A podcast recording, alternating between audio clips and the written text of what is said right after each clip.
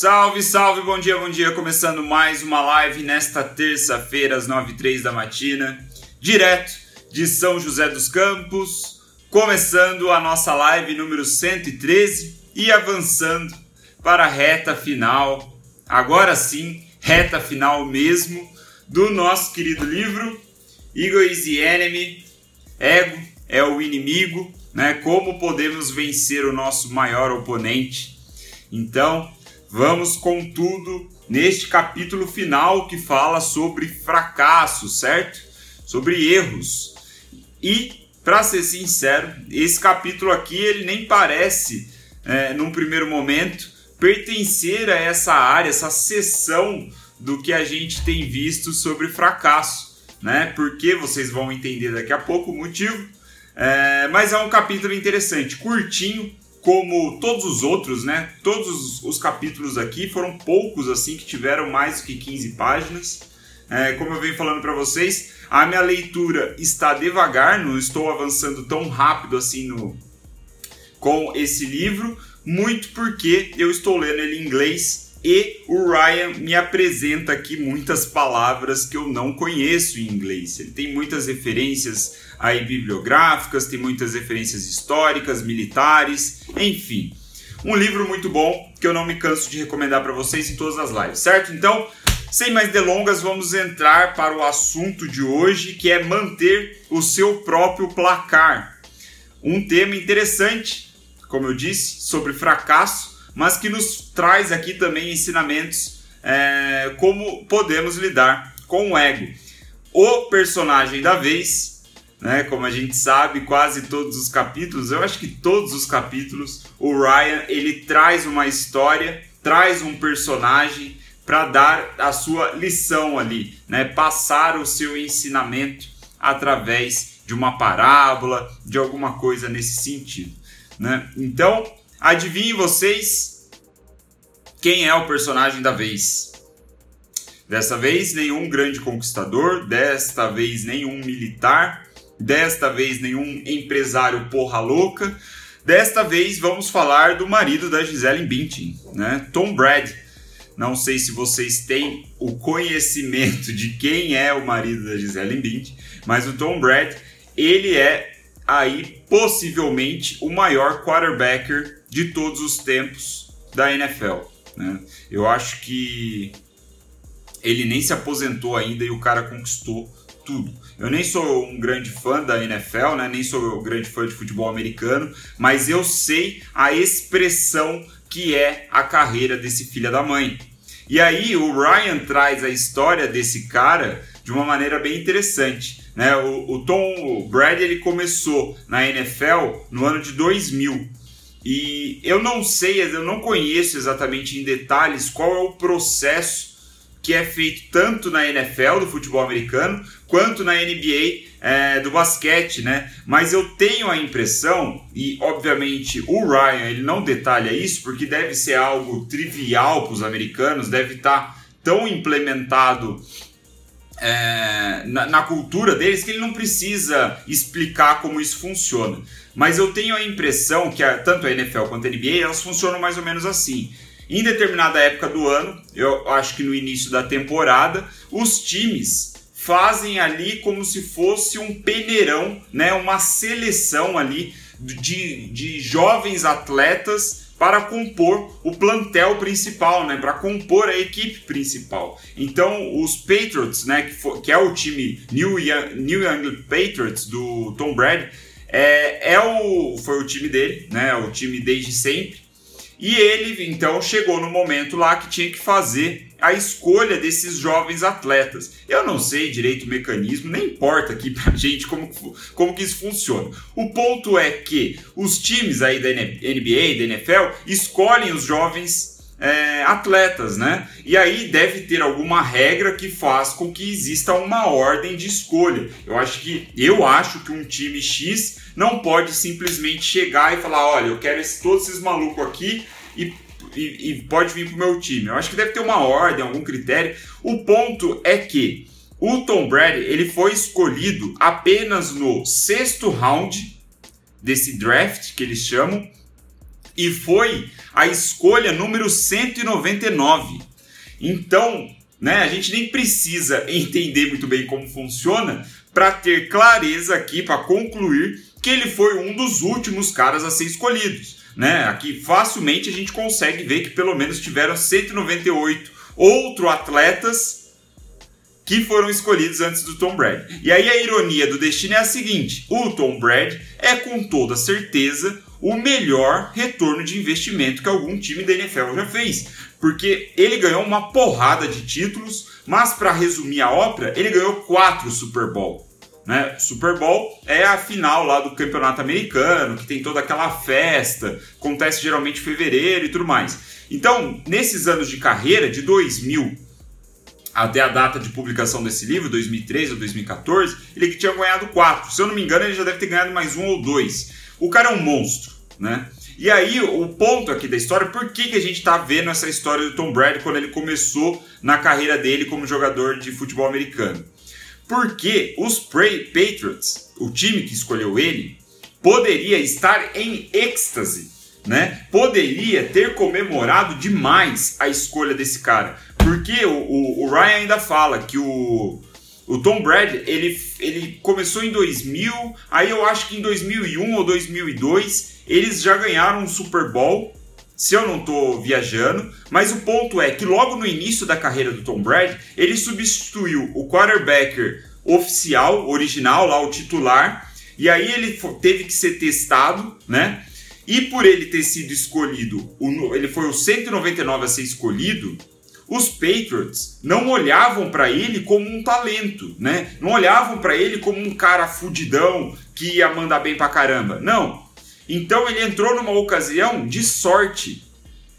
Foi ali coisas do destino que acontecem. O quarterback titular é, se machucou, sei lá o que aconteceu com ele foi a, a, a oportunidade para o marido da Gisele Bündchen ir lá e entrar e representar. E aí o que aconteceu foi que na primeira temporada dele jogando, ele foi considerado o melhor jogador ali da, da temporada ou da final, alguma coisa no sentido. Ele teve o seu destaque, ou seja, ele entrou e arrebentou, né? Já ali meio que dando um spoiler do que estava por vir na sua carreira por, por esses 15, 16, 17 anos aí à frente.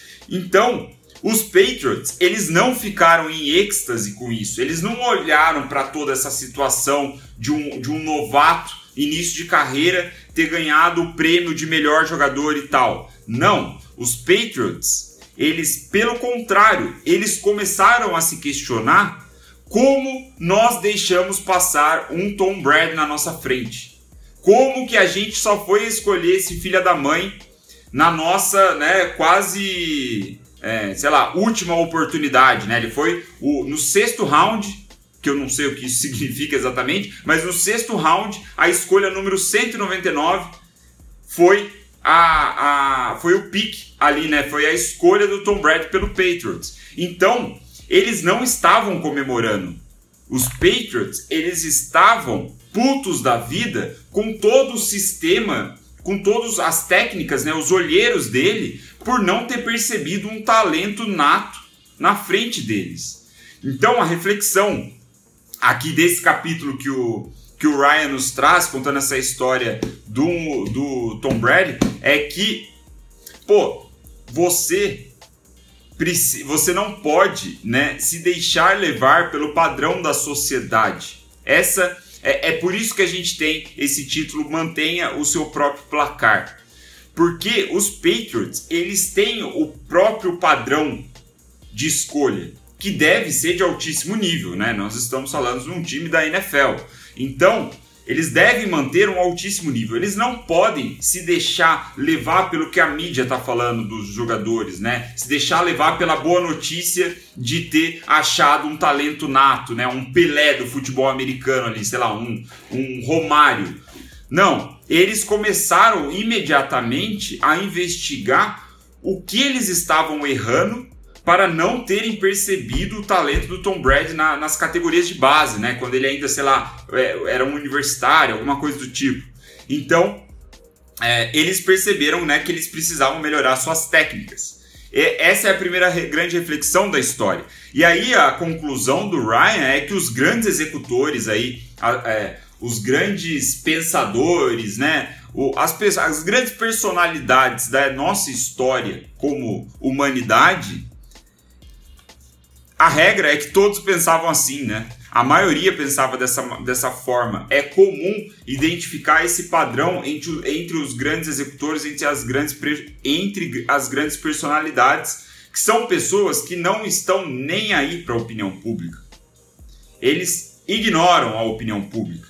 Né? Eles têm o seu próprio padrão que certamente é um padrão mais exigente, é um padrão acima da média da sociedade. Então, a, a, a história, o motivo do Ryan estar tá trazendo essa história do Tom Brady pra gente é justamente mostrar que os Patriots, eles estavam ali no caminho deles, né? Eles têm um padrão muito elevado, claro, por ser um time da NFL, mas principalmente por ter um mindset alinhado com o sucesso. Então, quando eles perceberam o Tom Brady, a reação inicial foi: caralho, a gente precisa corrigir muita coisa, porque a gente não percebeu esse cara assim como os outros times da NFL que tiveram a oportunidade de recrutar esse cara para a equipe principal também não viram.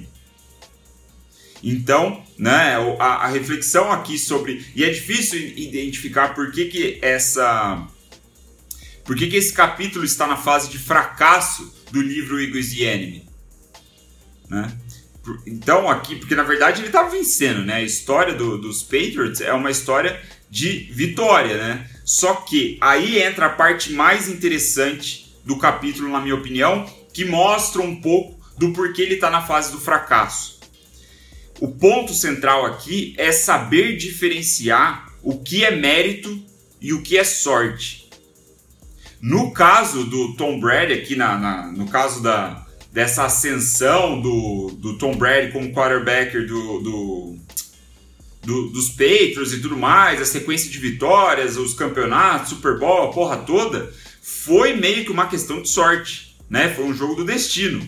Ele não era o cara mais cotado, né? O quarterback, eu não sei se vocês têm conhecimento, mas é uma das posições ali mais importante do, do, do, time de futebol americano, se não a mais importante, né? É basicamente o cara que lança a bola, né? Então é um, é, tem o seu papel importante. E ele não era visto como alguém importante, segundo o Ryan Holiday está nos falando aqui. Então, imediatamente, ou eu imagino, pelo menos é o que dá, é, é a impressão que dá com a escrita do Ryan, é que os Patriots, assim que perceberam todo o talento do Tom Brady, eles viram que eles tiveram uma puta de uma sorte.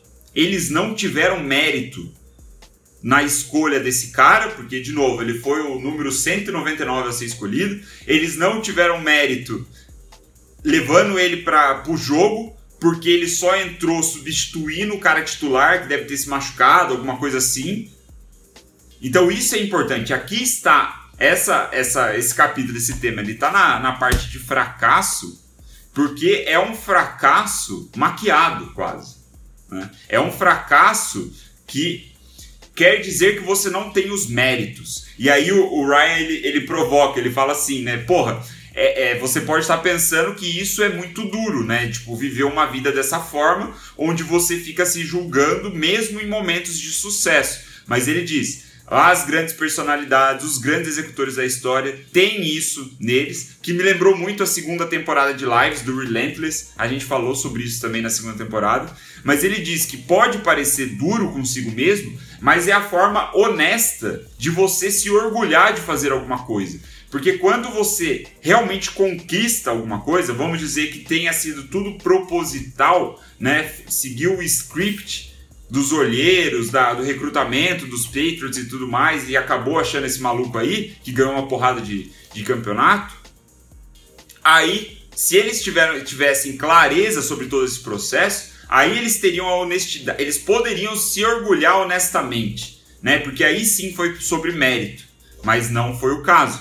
Então a reflexão dele é a gente mais uma vez ter os pés no chão, né? Estar sentado em cima da realidade para que a gente tenha clareza no que diferencia sorte de mérito e não nos deixar levar pelo padrão é, da sociedade, né, do que a sociedade está nos dizendo, nossos amigos, nossos familiares, a mídia, colegas de trabalho, seja lá quem for, porque muitas vezes é apenas a sorte maquiada. A gente teve um golpe de sorte, conseguiu determinado sucesso, mas isso pode ser, na verdade, ali o início do seu fracasso, ou início da sua queda. Não foi o caso dos Patriots, né? Porque brilhantemente aí conquistaram uma porrada de título. Então, para a gente finalizar a live, o ponto aqui é justamente a, a conclusão é o nome do capítulo. Mantenha o seu próprio placar. Né? O que ele quer dizer é que você precisa manter os seus próprios padrões. Você precisa ter o seu tato né, do que é o que você está buscando, assim, o, o que diz que você atingiu determinado sucesso, né? Ou atingiu o nível que você está buscando. E não se deixar levar pela opinião de terceiros, certo? Muito obrigado pela atenção. Foi uma live que saiu de mim, foi rápido aqui, né? Então eu nem pedi tanto a interação de vocês, mas eu espero que tenha feito sentido essa história do Tom Brady, essa história dos Patriots nesta terça-feira de manhã, certo? Então, mantenha o seu próprio placar, cague para a opinião alheia e siga, né? Melhorando, melhorando, melhorando, melhorando, certo? Este foi o nosso capítulo. Mantenha seu próprio placar. Vamos com tudo para a reta final. Faltam poucos, faltam dois capítulos, o epílogo, e eu acho que é isso. Então, é, na quinta ou sexta-feira a gente deve terminar. Talvez eu tenha algumas novidades aí. É, vai, dar um spoiler para as sete pessoas que estão online, oito pessoas agora. Talvez eu pare com essas lives, mas eu ainda estou pensando. Talvez eu dê uma pausa, talvez eu pare de vez, talvez eu continue.